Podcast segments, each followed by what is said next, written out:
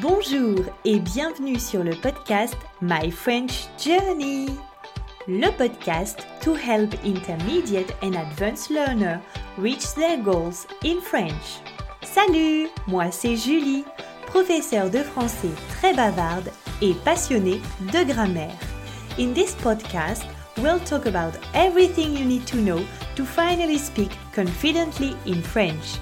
I know that you're busy so, in this episode of less than 20 minutes, I will share with you every tip, strategy, vocabulary, and grammar explanation you need to know during your French journey. If you want to have access to the transcript of this episode, simply look at the show notes and you will have a link. Click on the link and you will have access to this free transcript. Vous êtes prêts C'est parti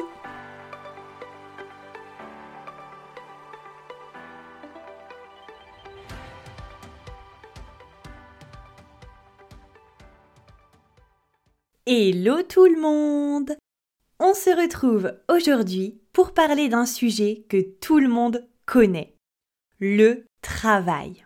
C'est un épisode centré sur la compréhension orale. Donc écoutez simplement l'épisode et apprenez naturellement. Ou si vous le souhaitez, utilisez la transcription pour suivre l'épisode avec le PDF. Mon job, mon boulot, mon taf, mon travail sont différentes manières de parler du travail. Tout le monde a besoin de travailler, sauf si vous êtes très riche, mais même si vous êtes riche, je pense que vous avez besoin d'une activité professionnelle pour vous sentir utile, évoluer, être en contact avec d'autres personnes. Bref, dans le monde du travail, vous pouvez être stagiaire, c'est-à-dire que vous êtes étudiant et vous passez une petite période de temps dans une entreprise pour avoir de l'expérience professionnelle et apprendre directement sur le terrain. Vous pouvez aussi être chef, manager, vous dirigez une équipe. Vous pouvez être PDG, c'est le poste le plus haut dans une entreprise. C'est le président directeur général. Si vous ne souhaitez pas travailler en entreprise, vous pouvez également devenir auto-entrepreneur, c'est-à-dire freelance. Si vous travaillez dans une entreprise, on dit que vous êtes employé ou encore salarié.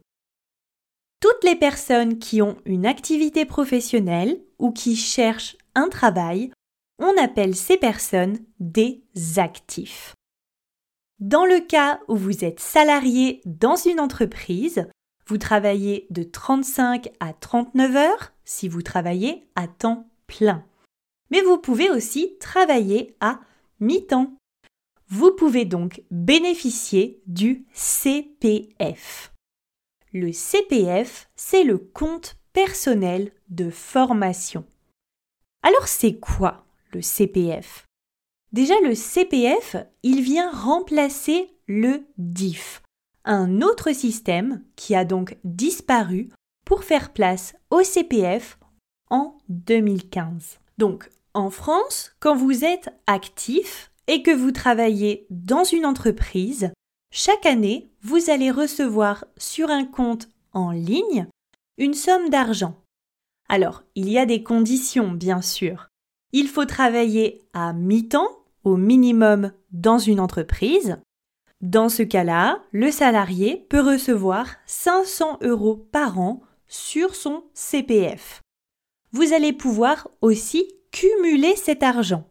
Donc ne pas l'utiliser par exemple la première année, attendre de recevoir une nouvelle somme la deuxième année et utiliser la somme entière. Alors, cet argent, vous ne pouvez pas faire tout ce que vous voulez avec. Ce n'est pas de l'argent pour partir en vacances ou ce n'est pas une promotion. Cet argent, vous allez pouvoir l'utiliser pour suivre des formations.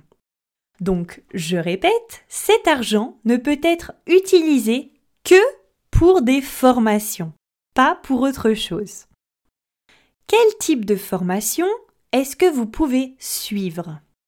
Eh bien, vous pouvez par exemple réaliser un bilan de compétences, suivre une formation pour créer votre propre entreprise. Vous pouvez aussi suivre une formation pour obtenir une qualification. Par exemple, prendre des cours de français, d'anglais, des cours pour mieux communiquer, pour devenir un bon manager. Pourquoi ce dispositif est génial? Le CPF, il permet aux salariés de changer de carrière, d'acquérir de nouvelles compétences. Donc le CPF ouvre de nouvelles portes, de nouvelles opportunités. Quand un salarié décide de suivre une formation en utilisant son compte CPF, il peut choisir de suivre sa formation en dehors de son temps de travail, après le travail ou le week-end par exemple. Si c'est une formation qui a lieu pendant le temps de travail, par contre, le salarié est obligé de demander une autorisation d'absence à l'entreprise dans laquelle il travaille. Qu'est-ce que je pense du CPF Alors, comme vous l'avez compris, je trouve ce dispositif génial. Je pense que tout le monde devrait continuer à apprendre tout au long de sa vie. Quand on est salarié, une fois que l'on maîtrise les différentes tâches qui nous sont attribuées, on a tendance à stagner et à ne plus rien apprendre de nouveau. Or, je pense qu'on a besoin d'apprendre, d'être curieux, de stimuler son cerveau. J'ai moi-même utilisé mon solde CPF il y a peut-être 4 ans pour suivre une formation d'anglais. Alors, première remarque. Ce sont des formations professionnelles, donc elles sont très coûteuses. Même si j'avais une somme d'argent élevée sur mon compte CPF, j'ai dû payer une partie de ma poche. En plus, j'ai l'impression que certaines entreprises ne s'occupent pas aussi bien de vous quand ils savent que c'est l'argent du CPF. C'est d'ailleurs une excellente transition avec le dernier point que je voulais aborder avec vous. De nombreuses formations sont disponibles sur le marché, on peut se former sur tout et n'importe quoi. Et tout le monde se prend pour un formateur, et c'est vraiment difficile de trouver des formations de qualité.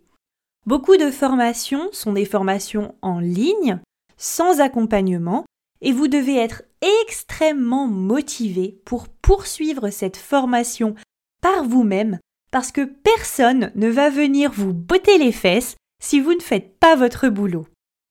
Et enfin, dernier et gros problème, il y a de nombreuses arnaques liées au CPF. Une arnaque, c'est aussi une escroquerie. Par exemple, des personnes vous contactent par email, par téléphone, ils font du porte-à-porte, donc littéralement, ils viennent sonner chez vous. Ensuite, ces personnes vous annoncent que vous avez des droits CPF, donc que vous avez de l'argent disponible pour vous former. Ensuite, il y a plusieurs scénarios. Soit vous entrez vos coordonnées bancaires et ils piratent votre carte. Ou alors vous avez vraiment de l'argent sur votre compte CPF, ils vous demandent alors le mot de passe de votre compte et là, ils prennent tout votre argent. Je rappelle quand même qu'il ne faut jamais donner son mot de passe. Mais bref, c'est un exemple d'arnaque. Donc le CPF, c'est un dispositif intéressant, mais il faut quand même se méfier. Vous savez maintenant ce qu'est le compte personnel de formation. Merci d'avoir écouté cet épisode jusqu'à la fin. Thank you for listening to my French Journey podcast episode, the podcast to help you level up your French. If you enjoyed this episode, Please rate and review the podcast to help me support other students like you in achieving their goals. Also, if you haven't done so already, please consider following the podcast so you're sure to get notified when a new episode is released. If you have any question, you can ask them on Instagram, myfrenchjourney underscore. And don't forget, vous êtes super! À la semaine prochaine! Salut!